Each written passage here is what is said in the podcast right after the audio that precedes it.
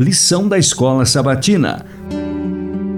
Comentários Ellen White. Educação e Redenção. Lição 3. A lei como professor. Terça, 13 de outubro. Para que sejas bem-sucedido.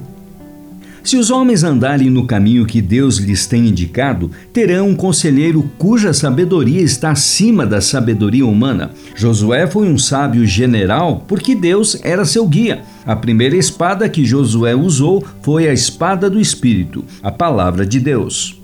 Foi porque as mais fortes influências iam ser postas a lutar contra seus princípios de justiça que o Senhor, em misericórdia, o animou a não se desviar nem para a direita e nem para a esquerda.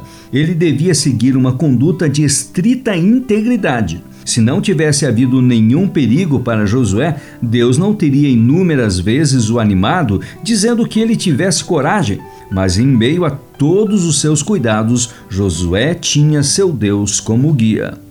Josué, o comandante de Israel, buscou nos livros de Moisés diligentemente a orientação dada por Deus, suas ordens, reprovações e restrições, a fim de não agir desavisadamente. Vidas que Falam, página 116. Assim como a Bíblia apresenta duas leis, uma imutável e eterna e a outra provisória e temporária, há também duas alianças. O concerto da graça foi feito primeiramente com o homem no Éden, quando, depois da queda, foi dada uma promessa divina de que a descendência da mulher feriria a cabeça da serpente. A todos os seres humanos, esse concerto oferecia o perdão e a graça auxiliadora de Deus para a futura obediência mediante a fé em Cristo. Prometia-lhes também vida eterna sob a condição de fidelidade à lei de Deus. Assim, os patriarcas receberam a esperança da salvação.